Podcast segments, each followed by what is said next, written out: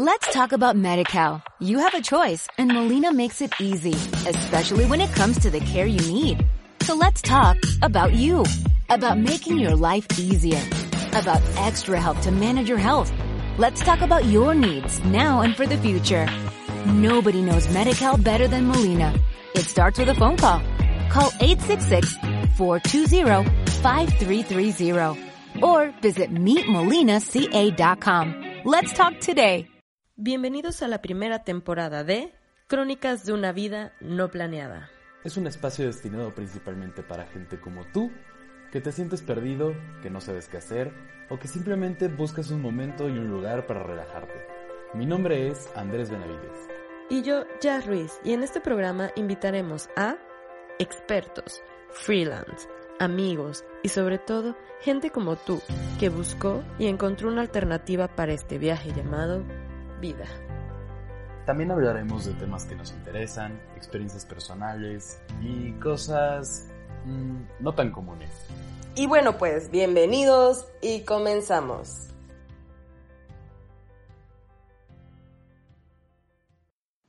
Hola amigos, bienvenidos a un programa más de Crónicas de una vida no planeada.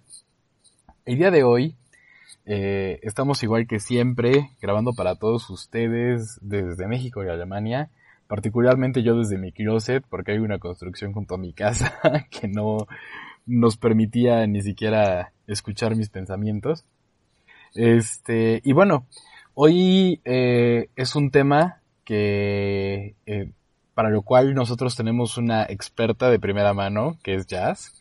Entonces hoy va a ser una entrevista hacia Jazz. Y bueno, pues aquí está, eh, aquí está con nosotros. ¿Cómo estás, Jazz? ¿Qué onda amigos? ¿Cómo están? Exactamente, hoy vamos a hablar de un tema que pensamos que les va a interesar muchísimo, que es OPER. Recuerden que hace unos días eh, Jazz publicó en Instagram eh, que si les gustaría saber qué era lo que hacía, que porque ganaba en euros y todo este rollo. Entonces, bueno, eh, muchas personas contestaron que sí. Este es el programa para contestar a todas esas, a esas Bueno, realmente ese, quería hablar de lo que estaba haciendo en este momento. Antes fui opera, ahora estoy haciendo otra cosa. Bueno, pero igual ganas en euros. Em, sí. bueno, pues para los que no saben, pues yo fui opera en Europa dos veces, una en Austria y la otra en Alemania. Y pues obviamente la primera fue horrible y ya se los vamos a estar platicando conforme vaya avanzando el programa. Y bueno, la última pues fue una experiencia maravillosa. Pero bueno, para entrar un, un poquito en contexto, cuéntanos ya, exactamente qué es ser au pair. Bueno, pues literalmente lo busqué en Wikipedia, ya saben, la vieja confiable, porque bueno, pues yo tampoco sabía qué significaba esa palabra y bueno, pues literalmente se los voy a leer como la encontré. Au pair es una palabra francesa usada para denominar a la persona acogida temporalmente por una familia a cambio de un trabajo, como cuidar a los niños. O sea, literalmente uno viene a ser niñera aquí, va a ser como un intercambio de tú vas a trabajar, te vas a ganar tu dinero, vas a aprender un idioma nuevo y lo que tú tienes que hacer es cuidar a los niños. O sea, digamos es un intercambio, por decirlo así. Es como un intercambio, sí. O sea, bueno, un trabajo, pero con otro tipo de, experiencia, ¿no? Porque eh, dentro de lo que tú firmas y así tienes que aprender el idioma, ¿no? O sea, es como un requisito, ¿cierto? Claro, es lo que más le interesa a uno cuando quiere hacerlo de au pair. Pues te interesa no solamente venir, claro, es la experiencia bonita, linda, vas a poder viajar, vas a ganar tu dinero, pero también te interesa poder tener un, un, aprender un idioma, sacar un beneficio de esto para pues tú poder continuar o ver si te puedes quedar en el país o de qué manera pues avanzar y claro, llegar a tu país con algo de provecho, ¿no? Oye, ah, y antes, antes de profundizar un poquito más, eh, yo creo que esta a ser una duda como muy común acerca del tema. Eh, ¿Es algo exclusivo para mujeres? Digo, porque como que uno, digo, a lo mejor es un pensamiento como muy machista, pero eh, muchas personas tienen todavía como el concepto de que a lo mejor este tipo de trabajos, como convives como con niños y así, digamos, están más interesados por las chavas. Vaya, por eso se usa incluso más el término por decirlo, feminizado, ¿no? De niñera en lugar de niñero, ¿no? Siendo que puede ser un trabajo para cualquiera de las dos partes. Pero pues no, claro, sé, puede, claro, puede ser hombre o mujer, dependiendo la edad. Lo que sí es, es que hay un límite de edad dependiendo del país en el que estés. No me vas a preguntar en qué país, yo solo sé que en Alemania es hasta los 26 años y en Austria hasta los 28.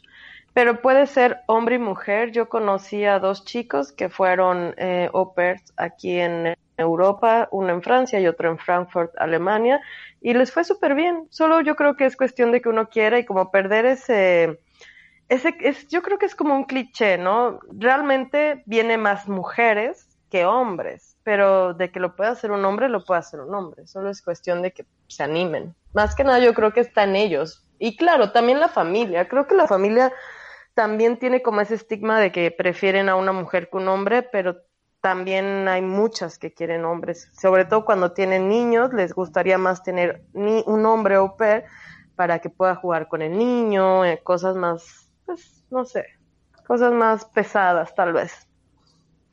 Sí, como si tuvieras un hermano mayor, ¿no? Exacto, sí. Exactamente lo que es au pair también te lo pintan mucho como que tú vas a venir aquí a ser como la hermana mayor de los niños. O sea, tú tienes que jugar con ellos, ser la hermana mayor y como que te están dando tu domingo, digámoslo así, porque realmente lo que ganas, al menos en Alemania, es muy poco.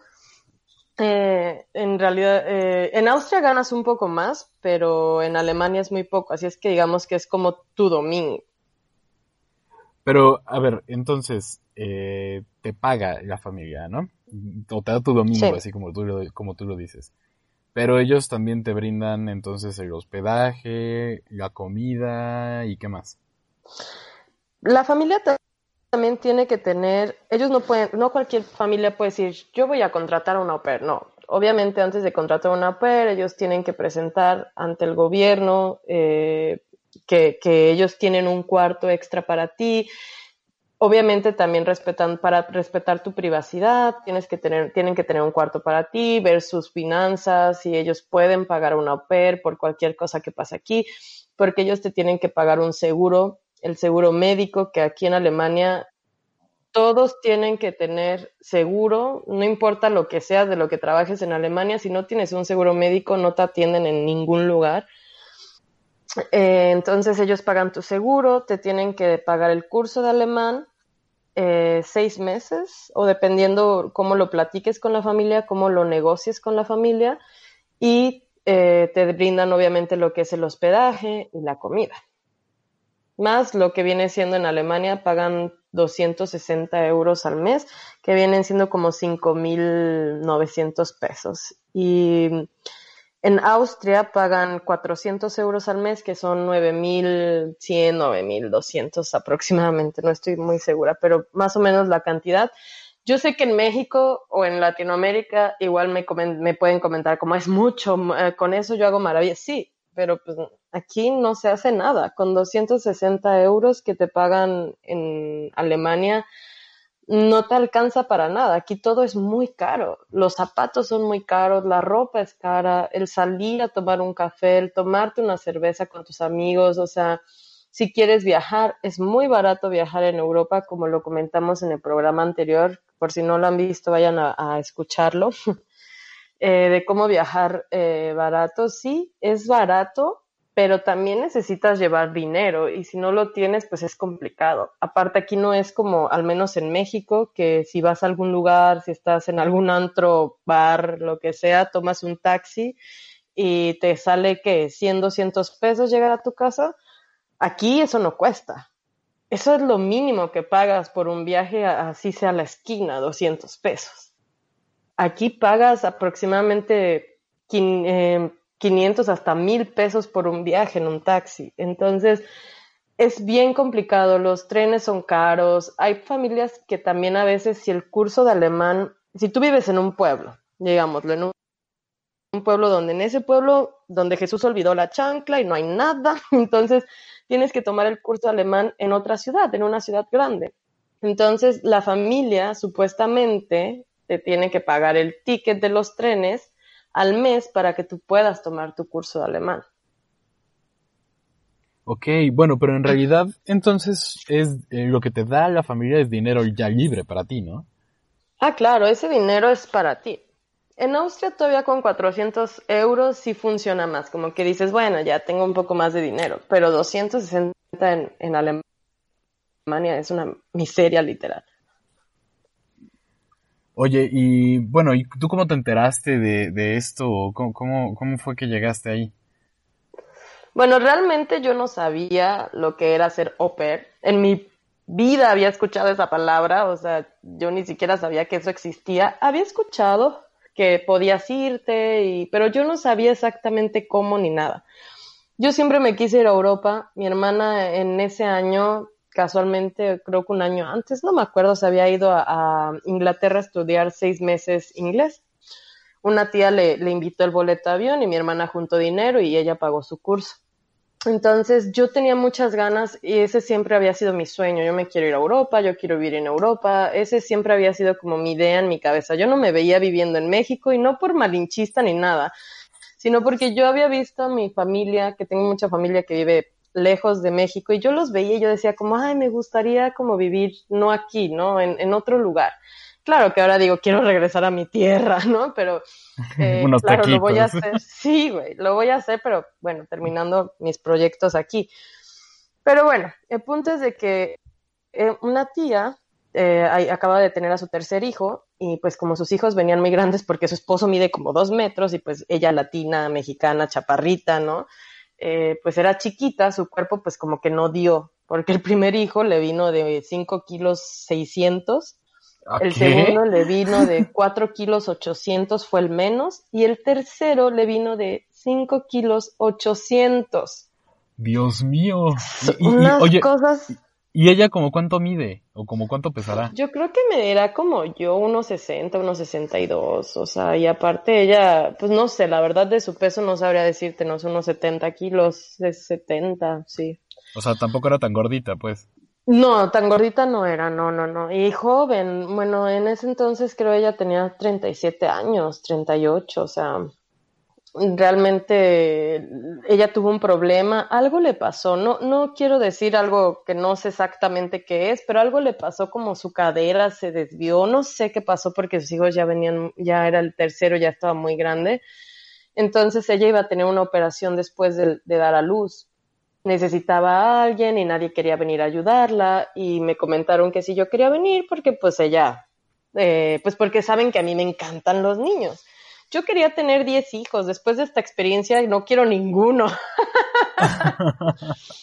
Pero sí, bueno, eh, entonces pues mi tía, bueno, me comentaron las hermanas de esta tía que vivían en Puebla, me dijeron que si yo quería ir, que mi tía me iba a pagar eh, el curso alemán, que me iba a pagar un curso extra para que yo aprendiera a hacer otra cosa y aprendiera alemán, que eh, me iban a pagar, me iban a dar hospedaje, o sea, me lo pintaron todo súper bonito. Obviamente yo me animé, claro que escuché comentarios y burlas de mis tíos como, uy, te vas a ir, pongámosla a la tía Juanita, te vas a ir con Uy, pobre de ti, no sabes la que te espera. Y yo decía, pero ¿por qué?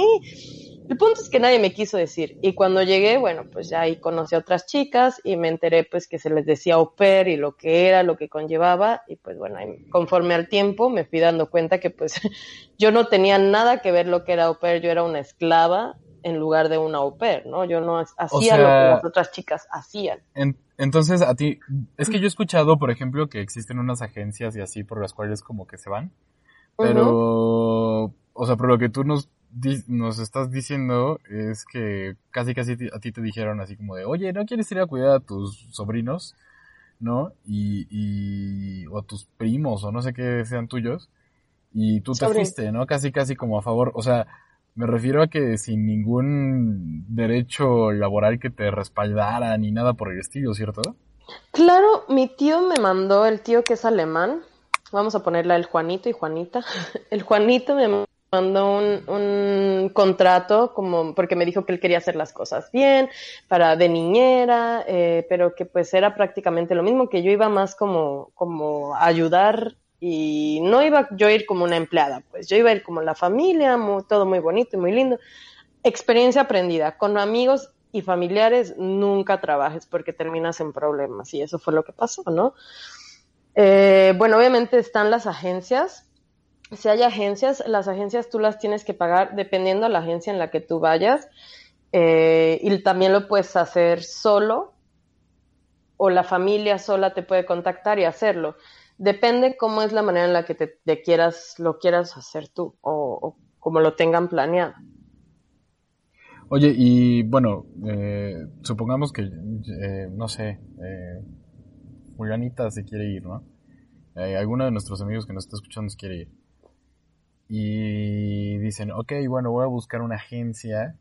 Y este, y bueno, ya encuentro la agencia, ¿no? Lo que sea. Eh, ¿Hay alguna diferencia en cuanto a agencias? Me refiero a, por ejemplo, si alguna agencia tiene convenio con otro país que la otra no o algo así, o eso depende de tu nacionalidad más que de otra cosa? Yo creo que eso de las agencias es un, es también no es un gasto innecesario, pero sí creo que es una tranza. O sea, eso de las agencias son tranzas, porque realmente lo puedes hacer tú solo. Tú te metes en Google y puedes buscar eh, World y ahí puedes hacer tu perfil, tú buscas a la propia familia y así no tiene uno que pagar. Claro que existen agencias, yo me fui con mi tía obviamente sin agencia y la segunda vez me fui con agencia. La agencia a mí me funcionó bien, ya conocía a varias amigas que pues habían ido a esa agencia que se llama Mex Au Pair, así lo pueden encontrar en Facebook Em, que ya me debería de dar comisión esa agencia, ¿eh? porque yo le he mandado. sí, ¿verdad? Cuando, cuando, subamos el episodio los vamos a, etiquetar. A etiquetar, oye. Para que nos caigan. Bueno, oye, sí, que se caigan, que se mochen con algo. Pero bueno, el punto es que sí a mí me sirvió la agencia. Yo me fui con la agencia. Yo pagué en ese entonces la segunda, la segunda vez yo estaba en Costa Rica, que, que ¿cuándo fue? 2016, 2017 aproximadamente. Yo ahí pagué seis mil pesos, pero para irme a Austria. Y a mí me tocó trabajar con una familia famosa, que me fue súper bien con ellos, la familia Swarovski. Eh, ah, los de los cristales. Este, que, que, te, andabas en, avión privado y todo. Obvio, pues oye, es lo que me merecía, no menos. bueno, pues em, yo me fui con esa agencia, yo pagué en ese entonces pesos mexicanos, seis mil pesos, y a mí se me hizo un buen precio. Lo, lo que tiene, digamos, de ventaja la agencia es que si a ti no te funciona la familia, si a ti no te gusta, obviamente tú puedes cambiar de familia. Así te hayas ido tú sola, sin agencia o con agencia, tú te puedes cambiar sin ningún problema. obviamente esto no lo sabías tú, ¿verdad? Claro, yo no lo sabía. Yo pensaba que con la familia con la que estabas te quedabas. Y sobre todo yo no sabía el idioma, yo no, en ese entonces tampoco sabía inglés, yo me fui en ceros, pues, que fue un gran error, pero bueno. Eh, yo no hablaba ningún idioma, yo no sabía, bueno, ni ir a la policía y decir, ¿saben qué? Me quiero regresar a mi país, o sea, no. Y bueno, obviamente yo ya tenía un vuelo comprado redondo y mis papás habían gastado mucho para que yo, yo pudiera venir, habían hecho un sacrificio, yo no, no, fueron muchas cosas por las cuales yo no me regresé la primera vez que estuve con esta tía. Pero la ventaja que tiene la agencia es que si a ti no te gusta la familia, tú hablas con la agencia digamos, a escondidas, digamos, lo de la familia. Porque si tú le dices a la familia, ya no quiero, voy a buscar otra familia, pues igual, obviamente, pues puede haber roces, te pueden tratar mal esa semana en lo que tú encuentras una familia. Es mejor que si a ti no te está gustando la familia, hables con la agencia, mandes correos y, y la agencia te está, digamos, monitoreando. Te preguntan cómo estás, cómo te va, te gusta, no te gusta. Si algo no te gusta, ellos te dan consejos Em, si no te gusta y quieres cambiar de familia, les dices y ellos digamos que tienen como una carpeta de muchas familias, entonces si a ti no te gusta y e, tú les puedes decir y ellos pueden contactarte directamente con otra familia, buscarte otra familia y ya que la tengas, hablar con la familia, renunciar e irte. También si tú lo haces sola, literalmente si no te gusta la familia, te vuelves a meter a Google y buscas de nuevo la ¿Cómo, cómo, cómo? ¿Te vuelves a meter a dónde? A Google. ¿O cómo se dice? Ah, no, sí, pero es que fue como a, Google. es que la otra vez dije Google. bueno, pues ya. El punto es de que te vuelves a meter a esa página. a ese buscador. A ese buscador. Digamos Yahoo mejor para no confundir. bueno, te metes a esa página, vuelves a poner Upper World y ahí vuelves a buscar una familia y te cambias literalmente. O sea, no hay ningún problema. Que si yo me cambio con la familia, me quitan la visa. No, no te quitan tu visa. Tú te permaneces con la familia. tú permaneces con tu visa y buscas otra familia. No hay ningún problema. Cuando tú llegas a Alemania, te tienes que registrar en el ayuntamiento, el gobierno sabe que tú estás aquí, así es que cualquier cosa que tú o un problema que tú tengas, sin dudarlo, tienes que estar segura que estás en un país que te va a apoyar y que te puedes ir y cambiar sin ningún problema. Oye, pero uh, ¿A qué bueno, tendrías que buscar dentro del mismo país, me imagino, ¿no? Ah, puedes buscar dentro del mismo país o muchos se han ido, por ejemplo, no les gusta la familia o no les gustó Alemania, dicen me voy a Holanda. Yo sé hablar bien inglés, no me gustó el idioma, no pude, lo que sea, me voy a Holanda y se van a Holanda. Tú puedes buscar ah, del país que a ti te guste. Excepto lo único que sé es que en Inglaterra no aceptan latinas como per, no sé por qué, pero pues no las aceptan. Pero en Alemania, Francia, Dinamarca, creo que sí. Es cuestión de buscar bien Austria, los países donde puedes hacer. Obviamente antes de irte tienes que investigar, no vas a decir me voy a ir a Timbuktu, ajá, ni sabes si ahí como latina te permiten entrar o si es fácil o si puedes ser au pair, no, o sea. Eso, eso te iba a preguntar, eh, ¿en qué países, a qué países puedes ir, al que tú quieras, entonces? Bueno, o depende de... Bueno, como lo dije, no, no, no al que tú quieras, tienes que buscar. Obviamente yo me quería ir a Inglaterra porque ahí tengo familia y pues no me lo permitieron. Yo pregunté en la agencia eh, bueno, también lo que uno puede hacer es que, y aunque no vayas a pagar la agencia, pregunta todas tus dudas a la agencia. Hablas o mandas un correo y preguntas, quiero ser au ¿en qué países puedo ser au como mexicana? Eh, ¿Qué es lo que necesito? Ellos te van a dar la información y ya después, pues ya tú igual lo haces con, por tu cuenta o lo haces con la agencia. Ok, oye, ¿y otra vez cómo se llamaban las agencias? Mm. La agencia en la que yo me fui se llama Mex Au y la página en internet, las que yo conozco, es la de Upper World, así. Ok. Y bueno, eh, aparte de esto, tú, bueno, ¿tú recomendarías entonces, este, bajo tu experiencia, eh, irte a conocer Europa bajo esta modalidad? Sí, sí, aunque, miren, yo, yo la verdad es que vine yo venía de una depresión, yo, yo no sabía, yo creo que muchas cosas de la vida, no tenía igual y carácter.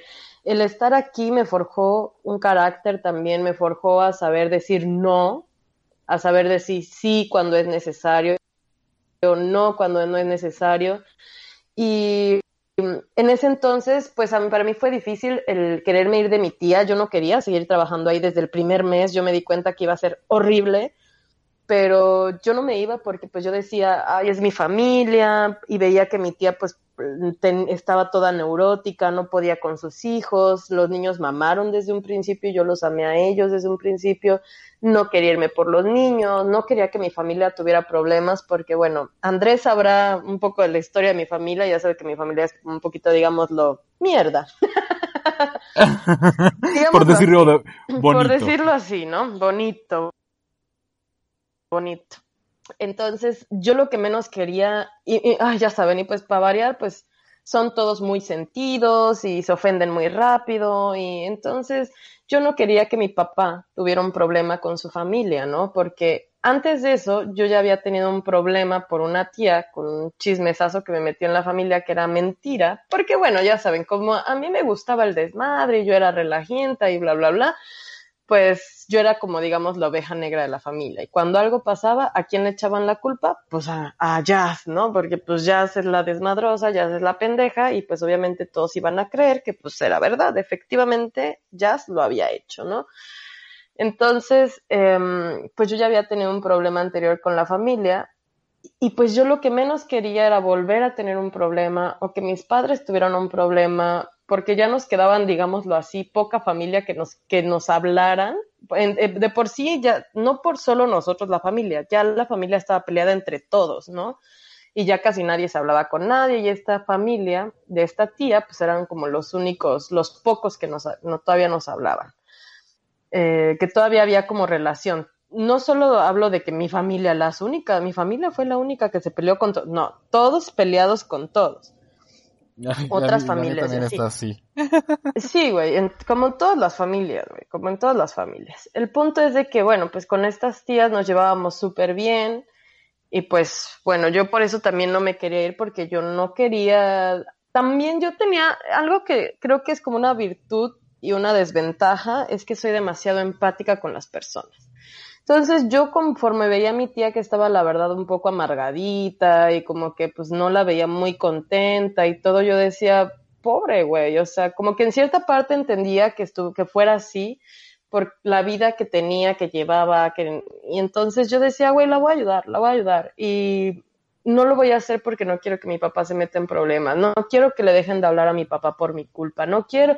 Entonces yo por eso tardé en irme ocho meses, amigos. Tontamente me tardé en irme ocho meses. Y créanme que tenía muchas amigas que eran au pairs y que yo las veía que ellas sí tenían horarios fijos, que les daban dos días libres a la semana para descansar, que a partir de cierta hora ya se iban a sus cuartos y no las molestaban. En realidad solo se tienen que trabajar entre seis, ocho horas al día. Yo trabajaba de ocho y media de la mañana hasta que los niños se durmieran y como mi tía no les tenía un control en verano que aquí oscurece hasta las 11 de la noche, los niños podían dormirse a esa hora y yo tenía que estar ahí, yo los tenía que dormir, yo no me podía bajar.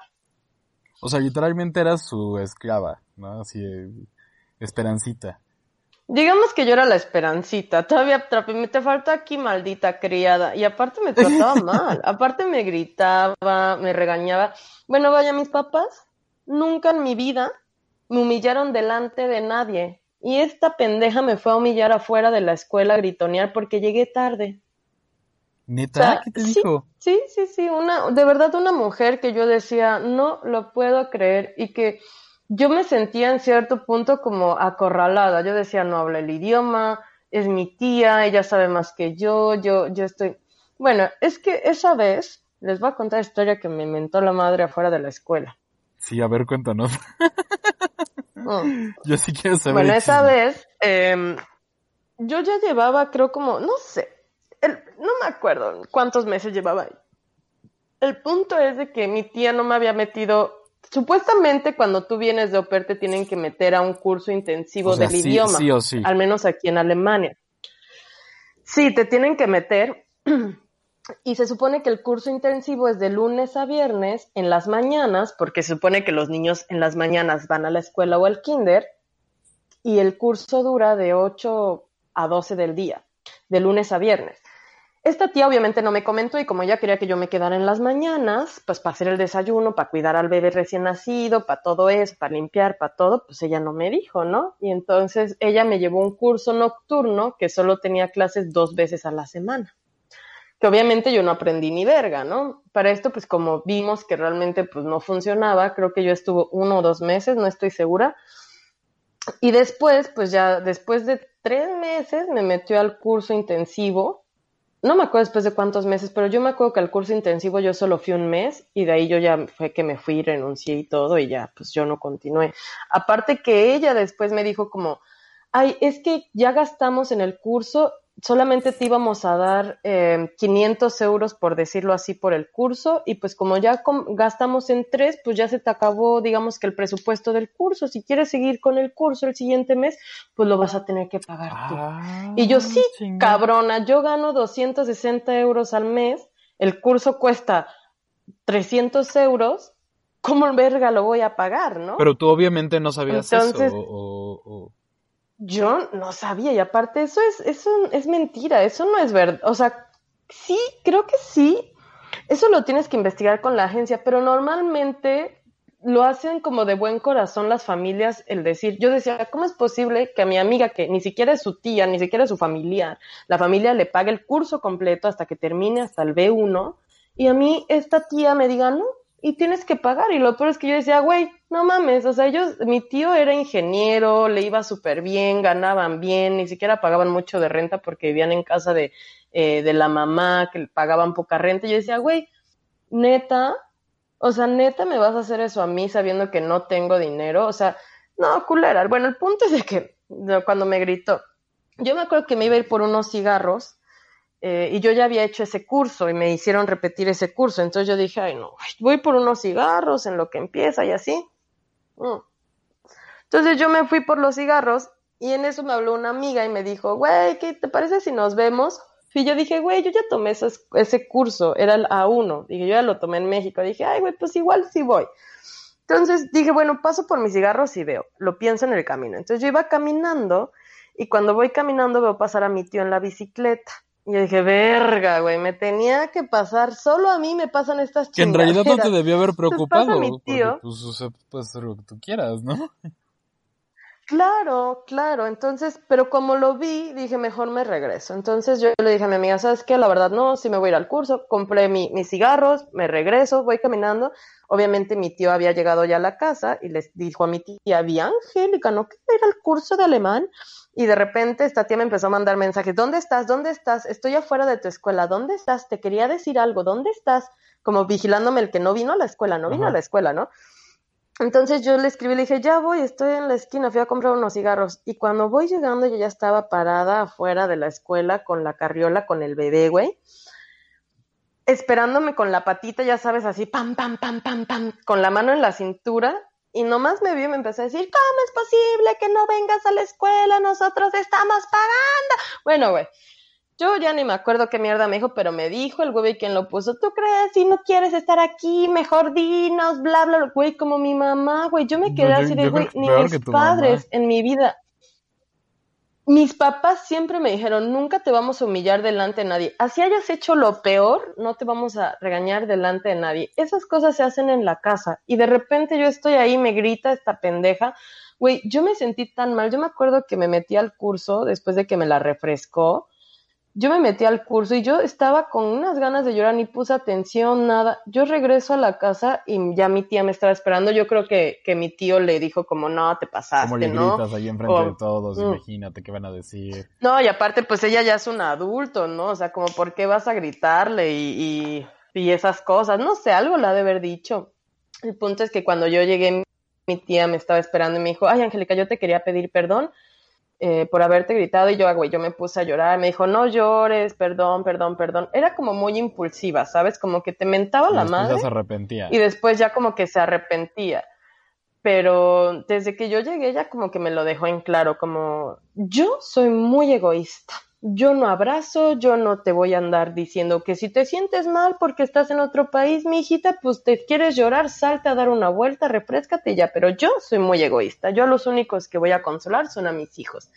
Y yo dije, verga, güey, o sea, ¿dónde me estoy metiendo, no? O sea, esta mujer me va a tratar con la punta del pie. Aparte que me acuerdo que en diciembre, creo, eso había pasado como un mes, yo vi cómo le pegó al cuñado de su esposo a puño cerrado porque estaba jugando con su hijo y mi sobrino lloró porque perdió. Obviamente él no lo estaba lastimando, yo lo vi como que estaban jugando luchitas y como lo agarró para que no le pegara, le, como que le puso el brazo atrás y lo puso sobre el sillón, pero obvio no lo estaba lastimando y como perdió, mi sobrino lloró y entonces mi tía se le fue encima a golpes, güey.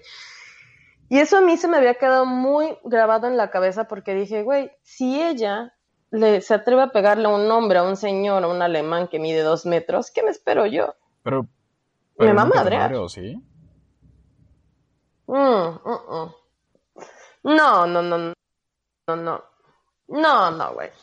Nunca me pegó, obviamente, no, no, no, pero pues su maltrato psicológico y sus gritos pues fueron más que suficientes para mí, ¿no? Eh, me acuerdo que me decía que tenía que comer rápido, porque yo como, de por sí yo como lento, entonces, pues los niños, como niños, no comían a veces nada y se levantaban de la mesa y mi tía me decía, una vez me dijo, como que comes muy lento, ¿no? ¿O será que a mí sí me preocupan mis hijos y por eso como rápido para irlos a cuidar? Ay, pues viéndome a los ojos. Y, yo así como, güey. Eso, está súper claro, de novela. Y entonces yo ya tenía que comer. Claro, y entonces yo empecé a comer rápido porque decía, güey, a veces ni me lo terminaba porque decía, güey, me va a regañar Si yo hacía algo en la noche, me bajaba a tocar la puerta, ¿qué haces? Me empezaba a gritar, güey. Em, ¿Qué más me hizo? Ah, también, si iba al baño, que por qué iba al baño y me tardaba tanto. Que por qué me mandaban tantos mensajes a mi celular, que parecía la presidente, que todo el mundo me ¿En serio buscaba. hasta con eso se Eh? Sí, sí, claro, claro, claro, claro.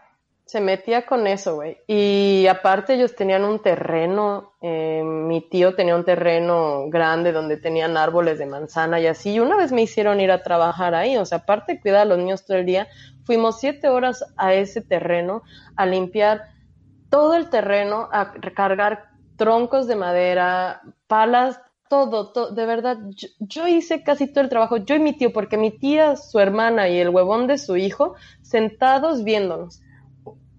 Y yo tuve que trabajar. Oye, y Y a mí eso no me lo pagaron extra. Y yo, yo veía otras chicas que eran au pairs que si se quedaban hasta una hora o dos horas más de lo que tenían que trabajar, la familia les daban, ay, toma 20 euros, gracias por habernos ayudado. Oye, y, y... Y ella no. Bueno, todo esto me imagino que ellos se escudaban porque, ay, pues es mi sobrina, ¿no? X.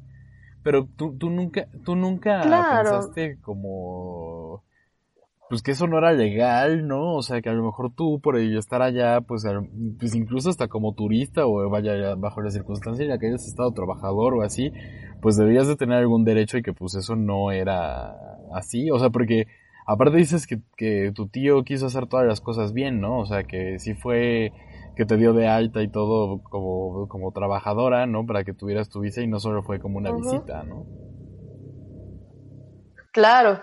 Obviamente yo sabía que no era lo normal porque tenía amigas que yo las veía a sus horarios y que ellos me ellas me explicaban cómo es que ellas trabajaban, qué es lo que hacían. Siempre me decían, no, Angélica, eso no está bien. Bueno, el punto es de que em, mi tía también estaba enojada por mis nuevas amigas porque decía que me metían cosas en la cabeza. Claro, porque sabía que me estaban diciendo que lo que ella estaba haciendo pues no era lo correcto, ¿no? Yo sabía que podía ir a la policía, yo, yo sabía mucho que, eh, sobre todo ella, que le pegaba a sus hijos. No quiero decir con esto que los madreaba y los desangraba, ¿no? Pero pues les pegaba como cualquier latina. Hasta yo con eso pude haber ido a la policía. Pero no quise porque al final de cuentas, pues era mi familia, ¿no? Y yo no quería que mis papás tuvieran problemas. Eh, en ese entonces mis papás vivían en Puebla, que si hubieran estado mis papás en Costa Rica me hubiera valido madres, pero mis papás estaban en Puebla y yo no quería que tuvieran problemas, entonces tampoco lo hice por eso. Pero pues eh, al final, ¿cómo, cómo hiciste para liber- liberarte? Bueno, le- les comento que también me acuerdo que no me no podía sentarme en todo el día, entonces me acuerdo que mi tía me decía, eh, ellos tenían un sótano y ahí pues aquí en Alemania se acostumbra que en el sótano guardan todo lo que son las conservas, eh, el agua, todo, aquí compran agua embotellada eh, porque se reciclan las botellas, entonces cuando las botellas de un litro estaban vacías, yo bajaba al sótano y cambiaba por las llenas, ¿no? Entonces yo bajaba y me acuerdo que me sentaba en el sótano y me dolían tanto las piernas de estar de arriba para abajo que yo me pasaba sobando mis piernas y lloraba y lloraba y yo contaba con mi celular cinco minutos porque decía si me tardo, pues obviamente me va a venir a, a me va a venir a, regañar. Entonces yo contaba cinco minutos y lloraba y lloraba y después me, rápido me maquillaba, me ponía un poco de polvo y me subía. Entonces, eh, fueron momentos bien duros para mí. Yo sí les lloraba todos los días a mis papás. Yo me quería regresar, pero mi mamá me decía, quédate, aprende el idioma, dile a tu tía que para aprovechar. Y como no iba al curso alemán, un día le dije, oye tía, es que mi mamá dice que pues me debería de meter al curso alemán porque pues eh, debo de aprovechar ya que estoy aquí. Me dijo, ay, ¿por qué aprovechar? Aprovechar desde el momento que pisaste Europa, desde que pisaste Europa, agradecida deberías de estar. Y yo, Ah. sí, pero pues yo no solo vine a eso, ¿no? O sea, ella era muy, era, era, era muy, estaba muy neurótica bien la dicen que, pobrecita. bien dicen Muy que el enemigo de un mexicano es otro mexicano, ¿verdad? Sí, totalmente, totalmente. Mi tía no fue nada, nada buena conmigo. Debo de. Oye, y bueno, eh, después cómo lo hiciste para pues ya mandarle la fregada o qué onda? Bueno, yo ya tenía un novio eh, alemán. Él, pues obviamente también veía que, pues no, me acuerdo que en mi día de descanso, un día, un domingo, eh, a mi sobrino le habían puesto una inyección creo que el sábado, el viernes, no me acuerdo. Y le dio fiebre, lo normal, ¿no? Y entonces eh, yo estaba con mi exnovio, estaba en su casa, íbamos a pedir de comer y todo, y de repente me escribe mi tía y me dice, regrésate a la casa que tu sobrino eh, tiene fiebre y lo voy a llevar al doctor y tu tío no se puede quedar con los dos niños. Yo dije, ¿cómo no se puede quedar mi tío con dos niños y ella irse al, al hospital? O sea, no entiendo. Y yo le dije, es que yo estoy en otro lugar y tengo que tomar un bus y así voy a llegar como dos horas tarde y así. Entonces como que se enojó. Entonces, pues ya mi novio, me, mi exnovio me dijo, pues ya vete y así, pero él también como que no estaba muy contento el hecho de decir, oye, es tu día libre, trabajas de lunes a sábado y que ahorita también te esté exigiendo que te vayas, pues qué onda, ¿no? Entonces, él pues también me empezó a comentar como pues que no, que estaba mal. Yo me acuerdo que todavía ese día llegué y ellos estaban comiendo afuera y los saludé y mi tía me dijo, qué bueno que estás bien, qué bueno que estás bien porque nosotros no estamos tan bien. Gracias por preocuparte por, mi hija. ¿eh? Ya me di cuenta, ya me di cuenta. Y yo así como, güey, ese día estuvo súper grosera conmigo. Y me acuerdo que en la noche mi exnovio me dijo, ay, voy a, a fumarme un cigarro con... Y yo le dije, pues ahorita voy. Y le dije, bueno, bueno, tía, voy a salir, voy a fumarme un cigarro aquí a la estación con mis amigas. Y me dijo, no, no vas a ir, mi hijo está enfermo ¿qué te pasa? ¿Cómo se nota que no te importa? Y, no vas a ir. Y, yo me quedé como, güey, pero si ya hoy es domingo, es mi día libre, ¿por qué no? No dije nada, solo me quedé así como, ¿qué onda? Y me dijo, y de una vez te digo, mijita. Ah, aparte, me acuerdo que era el día del padre y el día del cumpleaños de mi hermana. Y yo ya había hablado por, yo quería hablar por teléfono con ellos. Entonces, pues yo le dije, bueno, me bajé y me puse a llorar, y a llorar, y a llorar. Ah, porque para esto me dijo, y de una vez te digo, mijita, te he prendido tu teléfono, porque si mi hijo se levanta en la madrugada, te voy a despertar. ¿Qué onda? Y yo dije, güey, pero, pero, dije, si yo no soy la mamá, ¿yo por qué me tengo que levantar en la madrugada, no? ¿Yo por qué tengo que hacer esas cosas? Yo lloré muchísimo con mis papás y me acuerdo que me mandó un mensaje, sube, colgué con mis papás, subí, pero pues no pude evitar ya, por mucho maquillaje que me puse, no pude evitar estar hinchada de llorar. Y me dijo, ¿qué lloraste? ¿Lloraste por lo que te dije? Y yo le dije, no, es que hoy es el cumpleaños de mi hermana y el día del padre y me sentí mal, los extraño. Y ya me dijo, ah, bueno. Ay, no, de verdad muy perra. Entonces, pues ya después de todo eso, yo ya, me, ya no me sentía a gusto, ya yo ya iba al curso intensivo de alemán. Cada vez que regresaba a, la casa antes de entrar, yo lloraba no quería entrar, yo lloraba, lloraba, yo ya me di cuenta que ya no, ya no podía ni despertarme, yo ya no me quería levantar en las mañanas. Y ya simplemente pues me armé de valor, mis amigas desde que yo llegué me decían, salte de ahí, busca otra familia. Yo no quise buscar otra familia porque tenía miedo que fuera igual. Entonces yo hablé con mi exnovio, que si me podía ir con él. y todo, me armé de valor, la verdad fue que me armé de valor y pues ya simplemente un día llegué y le dije que pues ya no quería trabajar con ella. Obviamente me trató súper mal, me gritó, que por cierto yo lo grabé. Eh, me trató súper mal, me gritó, porque yo grabé eso porque yo quería, yo sabía que a mí nadie me iba a creer. A mí nadie me iba a creer que mi tía me había tratado así, que mi tía me hablaba mal, que, que yo era una mentirosa por la fama que yo tenía de que era un desmadre. Entonces yo la grabé. Me acuerdo que yo me quise bloquear porque me acuerdo que en Malcolm, el de en medio, una vez escuché que Riz decía que cuando la mamá lo regañaba, él se concentraba y solo escuchaba bla, bla, bla. Como en, bla, como en bla. Charlie Brown también, ¿no? Y entonces, sí, güey, entonces así lo hice. Sinceramente es que yo no, no la escuché, como que me enfoqué en, Angélica, es un día literal, son unas horas, díselo y te vas a liberar ya, ya, ya. Entonces yo fui, le dije, obviamente me dijo pestes, me regañó horrible, me, me, dijo que, todavía me dijo, pues si tu tía es una pinche bruja, me agarro los pantalones y termino lo que tengo que, te... yo así como, güey. No, ni madres, tú no tenías por qué quedarte ahí. ¿Por qué? Entonces, si me tratas mal, Claro, todavía mi tío como que lo quiso arreglar, me dijo que me quedara dos semanas más, este, que, que, ellos me ayudaban a buscar mi vuelo a México. Yo ya tenía todo planeado. Yo les dije, no, yo me voy a ir con mi tía la de Inglaterra, mi tía la de Inglaterra ya me compró un vuelo, yo viajo el jueves. Creo que ese día era martes, le dije, oye, yo ya viajo oye, el jueves, ¿le yo me voy. A tu no, tía ya en no Inglaterra todo esto que estaba pasando? ¿o?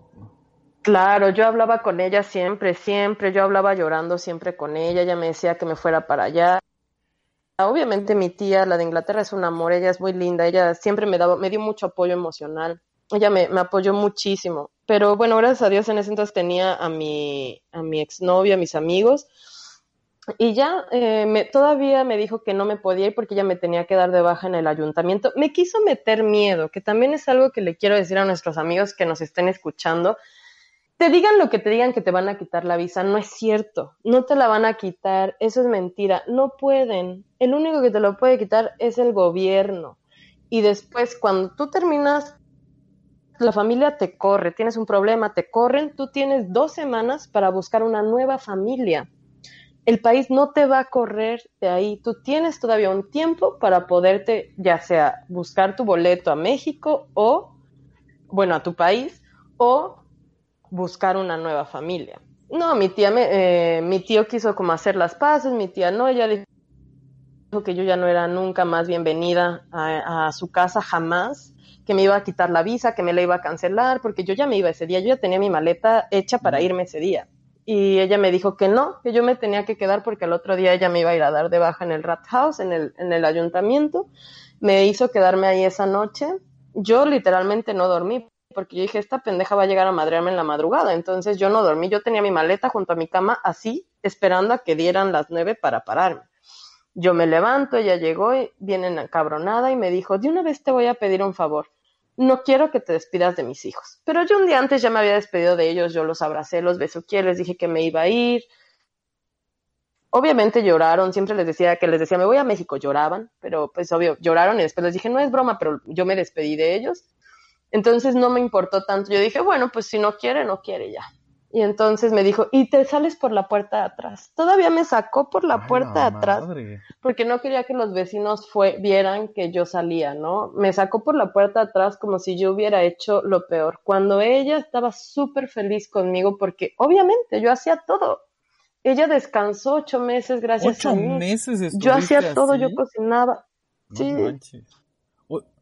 yo limpiaba, yo cocinaba, yo cuidaba al niño. El bebé solo dormía conmigo, ni con ella dormía. No, pues es que imagínate. Entonces, obviamente, sí, yo de verdad que, que pues ya ese día me, me fue a dejar a la estación del tren. Yo todavía le dije, aunque las cosas no hayan funcionado, gracias por haberme dado hospedaje. Me dijo, espero que no te arrepientas, espero que no te arrepientas. Y yo, ay, sí.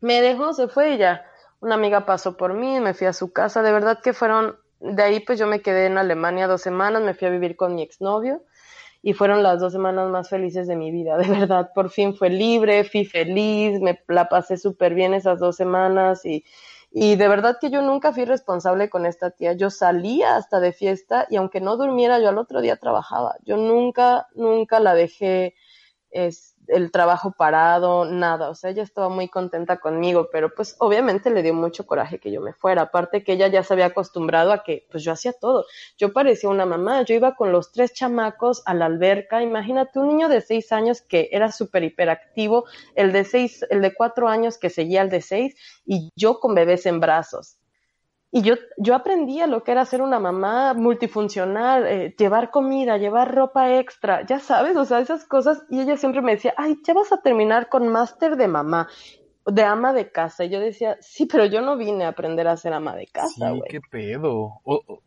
yo eso no vine. ¿Y qué pasó con la grabación?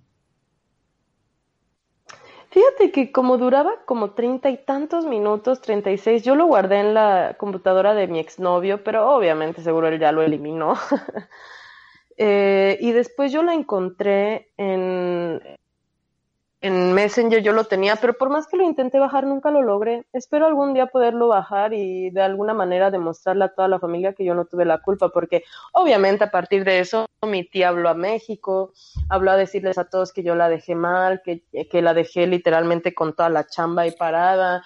Ah, porque ya venía agosto y como mi tío tenía terrenos y él sembraba trigo, me iban a poner a trabajar ah, aparte en, en la siembra, güey ya me había dicho que a partir de agosto tenía, eh, mi tío tenía trabajadores y que teníamos, me dijo mi tía, es un chingo de trabajo, un chingo de trabajo lo que tenemos que hacer.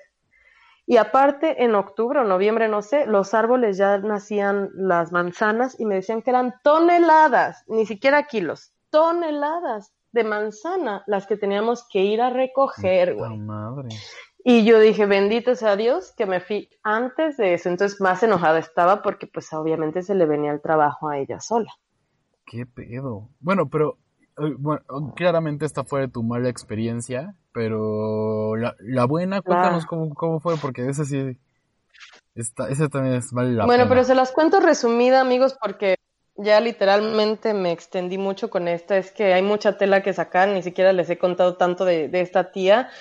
Eh, pero bueno, en resumidas cuentas eso fue. Y la buena, pues yo eh, pasó un tiempo, yo me iba a, a casar con un alemán, que esa historia ya se las contaremos después. Terminó mal, me voy a Costa Rica y vivían mis papás. Estuve en Costa Rica un tiempo y de repente yo dije, no, yo no quiero estar aquí, no me gustaba mucho Costa Rica, tampoco quería regresar a México, entonces dije, bueno, me quiero ir de nuevo, quiero aprender el idioma que nunca aprendí, quiero hacer las cosas como la hicieron mis amigas, las que yo conocí, que primero fueron au pair, luego hicieron un servicio social en Alemania y luego estudiaron.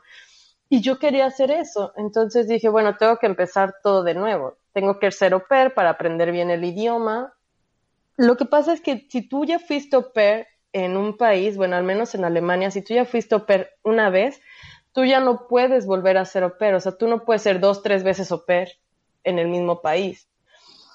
Entonces yo tenía que buscar un, país que hablara alemán, porque yo ya tenía el certificado. Entonces, por eso fue que busqué a la agencia y pues por la mala experiencia con mi tía, dije, pues mejor busco una agencia que me ayude, cualquier cosa.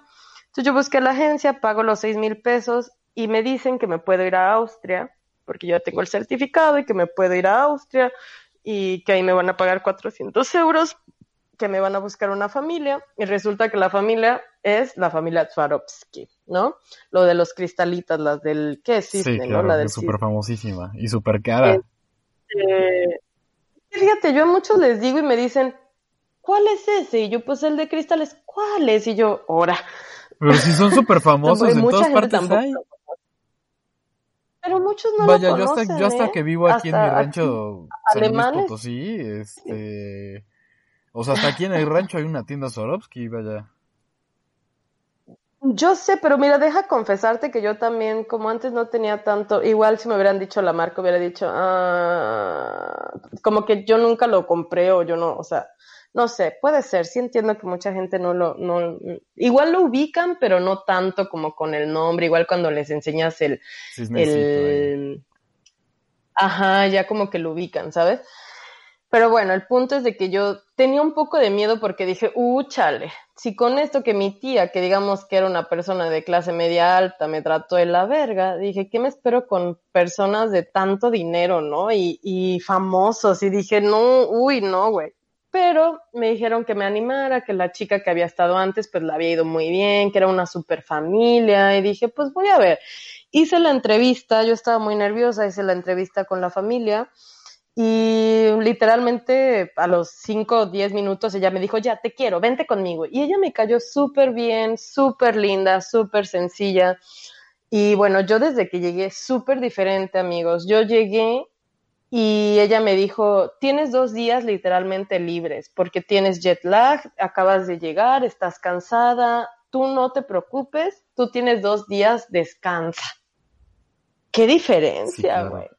Me dieron mi cuarto para mí, de repente ya llegó, me dijo mis horarios, te vas a levantar a las 6.15 eh, para preparar al, al, más grande, al pequeño eh, entra hasta las 8, haces el desayuno, medio limpias la cocina porque ellos ya tenían a alguien que limpiara la casa, me dijeron medio como que, me daban como tareas como extras, como que intentaban buscarme algo que pues obvio nada que ver, pero pues mínimo como pa, haz algo, ¿no? Porque ella quería regir, irse como era el contrato, que te dicen que tienes que tener una o dos tareas como per okay. de la casa. Entonces a mí me hacía pues sacar los trastes y meterlos del lavavajillas y pues medio limpiar el vidrio por si se salpicaba tantita o sea, lo, agua. Lo que harías donde en tu lavabas casa. los trastes al vidrio. Lo que en tu casa, ¿no? O sea, sí, exacto. O sea, y ya, ¿no? O sea, los niños se iban al kinder y de ahí yo tenía libre toda la tarde. De ahí los niños regresaban como a las cuatro y yo jugaba con ellos dos, tres horas de ahí ellos ya veían la tele, cenaban y a dormir. Los tenía que cambiar para dormir. Todo. Los niños tenían muchas actividades, yo no tenía que ir a las actividades, yo solo trabajaba entre cuatro o cinco horas al día, tenía tres días libres a la semana. Ella, un amor, desde que yo llegué, todo el tiempo me abrazaba, me besaba, me decía, queremos que te sientas parte de la familia. Siempre llegaba y me preguntaba, ¿cómo te sientes? ¿Te sientes contenta? ¿Estás a gusto? ¿Estás feliz con nosotros? Nada que ver con mi tía. Yo decía, es la primera vez que estoy viviendo una experiencia linda. Me metió al curso alemán, me pagó el ticket de toda la ciudad de, de Innsbruck para que yo viajara donde a mí se me pegara la gana. Si yo me quedaba, eh, si sabía que yo me iba a ir de fiesta con mis amigas el fin de semana, ella iba y me decía, toma, y me daba 20 euros extra. Me decía, para que te tomes algo. Siempre, güey, siempre fue ella súper linda, bella, a pesar de que tenían dinero cuando llegaba a ver fiestas de gente, pues ya saben, con dinero así, siempre llegaba y, miren, les presento a Angélica, mi opera, es la mejor del mundo, la queremos muchísimo y me besuqueaba delante de todos. Yo con ella me sentía literal como familia, yo sentía bien bonito que ella fuera y me abrazara, que me diera un beso, que me presentara con los demás y que siempre me quisieran integrar, nunca me negaron nada, siempre me ayudaron de por sí yo soy una persona muy acomedida, entonces pues ellos nunca se aprovecharon de mí, de que yo fuera comedida, no, cenábamos siempre juntos y ella me, yo a veces ni terminaba de comer, que les digo que comía lento, y ella ya levantaba los platos y yo me quería levantar y decía, termina, termina, yo recojo tu plato. Hasta ella me recogía el plato. Ella me ayudaba a recoger la cocina en la noche. Una mujer, de verdad, los niños me querían ir a despertar en mi día libre el sábado y ella lo, iba por ellos y les decía, no, va, no bajen, es el día libre de Angélica y no siempre me respetó. Con mi tía, mi tío en los domingos no quería cuidar a, su, a sus hijos y no me dieron llave de mi cuarto y ellos bajaban y mi tío, yo los escuchaba desde afuera en la puerta, entren, despierten a Angélica y me abría la puerta y me brincaban los niños en la cama con mi tío, mi tío me ponía al bebé en la cara, despiértate, despiértate. O sea, nada que ver, de verdad, nada ah. que ver. Mi tía, eh, mi, esta, esta señora siempre me respetó con mi horario, con mi trabajo. Hasta la fecha yo tengo una, un, una, eh, una amistad, no amistad por decirlo, pero todavía hay contacto con ella. Siempre la que voy a Innsbruck la voy a visitar, los niños me quieren. Ella lloró mucho cuando yo me fui. Yo también lloré porque la iba a extrañar. Ellos me regalaron, déjenme decirles, eh, yo me iba a mudar a Alemania, de Austria a Alemania, y yo no tenía nada de dinero. Y ellos me regalaron 20 mil pesos para que yo sobreviviera esos meses en lo que me daban mi visa ellos me pagaron mis viajes para yo poder ir a sacar mi visa a Viena. Ella me pagó mis papeles, ella siempre habló por teléfono si yo no podía comunicarme. O sea, de verdad yo a esa familia le tengo un agradecimiento como no tienen una idea. O sea, de verdad que yo a ellos los quiero con todo mi corazón. Ella me lloró muchísimo, me lloró como dos días porque una amiga se fue a doper con ellos y dice que le lloró, me lloró horrible, que no sabía ni cómo calmarla y yo, yo, yo también la quiero mucho, mucho, yo también lloré y yo creo que esas cosas se valoran. A veces pienso que qué tonta mi tía, porque yo ahora que vivo en Alemania, yo podría ayudarla, yo pude haberla ayudado si ella necesitaba algo, o sea, de verdad, Sí, es más, mi tía me hablara en este momento, yo no soy rencorosa me dijera, sabes que ella las pases, y si ella algún día me dijera, ven a cuidar a mis hijos, con todo el gusto del mundo, porque yo amé y amo a mi sobrino. Entonces yo creo que es bonito también tener una experiencia así, que si la familia no te funciona al principio, no dudes en cambiarte, no lo dudes en cambiarte, siempre va a haber una familia buena. Yo la encontré y de verdad que no me arrepiento de nada. Yo cuando llegué, eh, esta, esta familia, los Swarovski, la mamá me llevó a comprar ropa de invierno porque pues venía el invierno y ella sabía que pues ya saben, pues que nosotros venimos pues de la nada. En México pues no hay nieve, ¿no? Al menos en donde yo vivo pues no. Entonces pues ella sabía que, que necesitaba ropa especial, ella me llevó, tampoco crean que me compró Chanel, Prada y así, ¿no? ¿Verdad? Pero pues me llevó a la tienda y yo se lo agradezco que me comprara cosas y me compró bolsitas y, le encantó que fuéramos a comprar y ella me compró ropa que a ella le gustó y me compró ropa para nieve y que ropa para eh, zapatos especiales y todo, ella me preparó bastante y no porque me lo comprara, ella muchas cosas me las regalaba. Obvio, yo las aceptaba porque pues eran de marca, amigos. yo decía, me vale verga que tengo un hoyo, yo me lo pongo, lo coso. pero no, ellos de verdad que yo hasta la fecha les tengo un cariño especial. Yo apenas fui a verlos el mes pasado, eh, era el cumpleaños de, uno de los niños, fuimos a visitarlos. Eh, bueno, por el corona no hicieron una fiesta grande, estaban en el boliche, pasamos a darles un abrazo, bueno, no un abrazo de lejos, ¿no? Saludo con el codo. Este, pero pues ella es súper linda, ella sabiendo que pues toda esta situación que está pasando con lo de la pandemia y todo, que pues tampoco, bueno, yo no me está yendo mal, gracias a Dios tengo un trabajo en el que pues yo tengo que trabajar con la pandemia, sí o no, pero mi amiga, la que era, fue la primera au pues no tenía trabajo, ¿no? Por esta pandemia, pues cerraron todo y se quedó sin trabajo y solo con ayuda del gobierno que le pagan su renta y ya, comida y eso no, se tuvo que poner a limpiar y hacer otras cosas, hasta donar plasma entonces, nunca le dijimos eso, nosotros fuimos de corazón a visitarla y de repente nos dijo, tengan y nos dio un billete. Y yo le dije, no, no, no, y me dijo, toma, toma, toma, y nos los metió en la bolsa. Yo no quise ver la cantidad, yo pensé, ah, 20 euros, ¿no?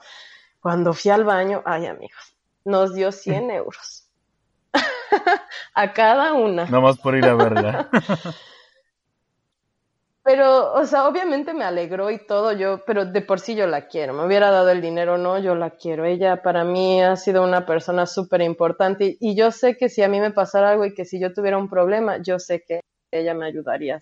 Yo lo sé y yo eso se lo agradezco de corazón. Entonces, yo creo que si creas un, es bonita esa experiencia si encuentras a una familia buena. A muchas chicas también conozco que siguen teniendo contacto con la familia, que las han ayudado, que las quieren como unas hijas de verdad que no duden en hacer esta experiencia, si eso es lo que quieren, si eso es lo que sienten, háganlo, vívanlo, es bonito, no porque a mí me haya pasado una experiencia mala o que si a ti desgraciadamente te esté tocando, lo estés pasando ahora o te vaya a tocar una experiencia mala, quiere decir que todos van a ser igual.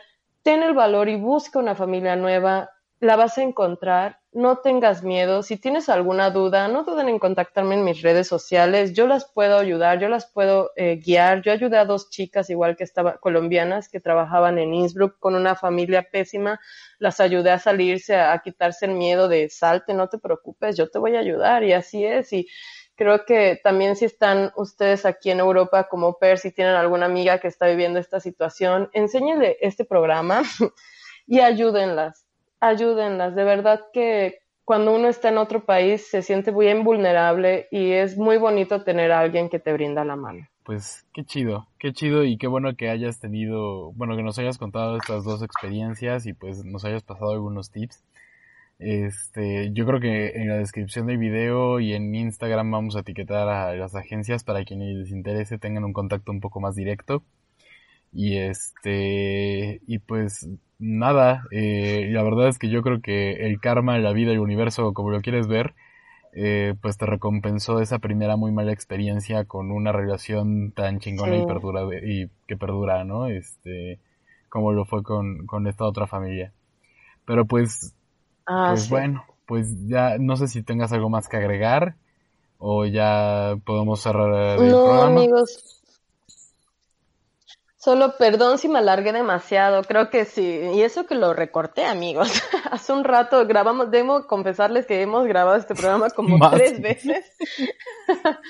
Más porque, híjole, o sea, como esta historia es muy larga, yo de repente quiero hablar para pues no, para que entre todo en poco tiempo. Esperemos que este programa no se les haga tan largo y aburrido. Eh, no duden en contactarme eh, si tienen alguna duda y bueno, pues muchas gracias por estar escuchando este, este programa y discúlpenos que esta semana nos tardamos en, publicar ah, eh, un programa, pero bueno, a veces han tenemos... Sido unos días bien, bien de locos. Eh, Complicado. Sí, y luego también con todas las precauciones y todo lo que hay alrededor de esta pandemia, entonces pues peor. Pero pues aquí estamos, este, y la próxima semana vamos a hablar de un tema que a mí me súper encanta, que a ver cuánto nos tardamos, a ver si a lo mejor hasta lo dividimos en dos partes, que son los psicodélicos. Entonces, pues bueno, vamos a estar hablando de todas las aplicaciones este, medicinales, terapéuticas, que son, para qué sirven, cuáles se comen, cuáles no, etcétera. Y pues quitar eh, de por medio todos los mitos que hay alrededor de estas sustancias psicoactivas. Pero bueno, pues eso sería todo. Este, síganos en nuestras redes sociales, ya saben, en Instagram de, del podcast, arroba CNV Planeada. Y a mí me encuentran como arroba Andrés Benarod. A mí me encuentran como jazz con J, 3 zetas, punto ACE. No vayan a poner AC de ¿qué? As- Asociación asociados, ¿qué? Civil. Asociación Civil. ¿Saben qué, amigos? Creo que voy a cambiar mi nombre porque está poco complicado, pero bueno, de todas maneras, nuestros Instagram están en, en el Instagram Y del programa. la- y bueno, también en la pues, descripción, en, ahí en Spotify o en Apple Podcast, eh, salen en, el- en la descripción también eh, y- nuestro Instagram y el correo electrónico y así por si nos quieren contactar por otra vía, eh, por si quieren alguna sugerencia, comentario lo que sea, pues ahí también estamos contestando. Así que, pues bueno, eh, que tengan buena semana, nos escuchamos la próxima semana y adiós, gracias. Adiós, amigos. Mucha, eh, mucha fuerza y esperanza con este virus que nos tiene locos a todos. Sí, y, po- y por favor, ahorita que ya como comentario último, ya ahorita que, que regresé aquí a mi casa en San Luis, no puedo creer la irresponsabilidad de la gente saliendo y la cantidad de gente que hay afuera. Yo entiendo que hay gente que tiene que trabajar y que no tiene la posibilidad de hacerlo desde su casa, pero de verdad es impresionante el nivel de valemadrismo. Pero bueno, eso ya es... Ay, sí, amigos. Yo quiero ir a México y no voy a poder ir por su culpa. Pero bueno, No quiero que me cancelen el vuelo, oiga. nos vemos la próxima semana, amigos. Adiós. Adiós. Chus.